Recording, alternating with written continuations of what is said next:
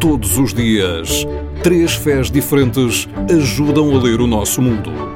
Khalid Jamal, Miriam Assor e João Paiva falam da vida e dos textos sagrados do Islão, do judaísmo e do cristianismo. A Declaração Universal dos Direitos Humanos fez 74 anos. Os direitos humanos são absolutos ou relativos? E já agora são completos? Miriam.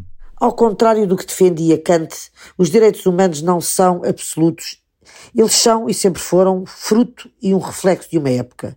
O relativismo é de facto uma característica que acompanha o conceito de direitos humanos, portanto, que não deve ser tido como absoluto. O exemplo nítido dessa relatividade eh, dá-se quando, por exemplo, analisamos o inquestionável à época valor atribuído à propriedade afirmado na Declaração dos Direitos do Homem e do Cidadão de 1789 na França. O direito absoluto é um direito inquestionável, rígido, obrigatório. O sistema jurídico não tende certamente para esse sentido.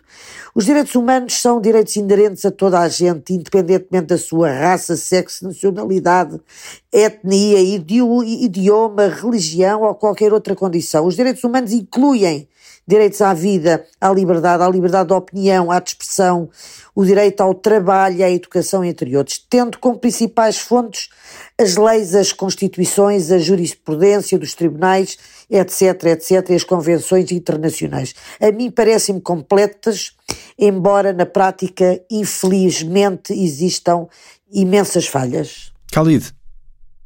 Essa pergunta é para mim muito fácil de responder, dado que sou um humanista e defensor da democracia, tendo nascido num clima de liberdade de expressão e, portanto, nada mais importante há do que os direitos humanos, e estando estes incluídos na categoria dos chamados direitos, liberdades e garantias, são naturalmente absolutos na medida em que devem ser aplicados, sendo inquestionáveis ou obrigatórios.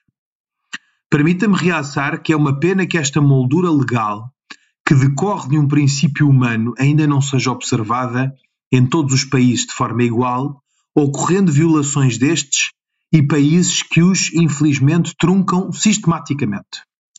Em relação à sua completude, é natural que estes careçam de ser completados, dado que o seu catálogo é cada vez mais amplo e à medida que a sociedade vai evoluindo, estes, apesar do seu princípio e espírito imutável, vão sendo ligeiramente permeáveis ao contexto em que se vive, sendo por isso de esperar que ocorra uma interpretação extensiva ou que se alargue a sua esfera de intervenção. E para terminar por hoje, João. O que se conseguiu na Declaração Universal dos Direitos Humanos, Nuno, foi um amplo consenso de objetivos e um lastro cultural comum capaz de fazer desta intenção uma bandeira para toda a humanidade.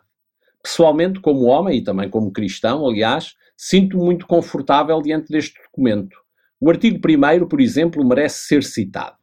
Diz ele: Todos os seres humanos nascem livres e iguais em dignidade e direitos. São dotados de razão e consciência e devem agir em relação uns aos outros com espírito de fraternidade.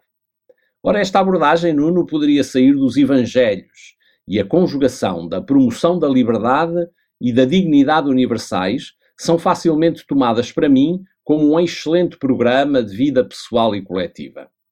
Falta agora o mais relevante e complexo: tornar reais na vida de todos estas intenções, com a nossa vida, com os gestos corajosos, quer ao nível do cotidiano, do aqui e agora de todos os dias, quer nos cenários social, económico e político. Que no nosso agir os direitos humanos encarnem na carne dos homens e nas mulheres deste abençoado planeta. Que Mundo Meu Deus, em tsf.pt, em podcast e na rádio todos os dias, a esta hora.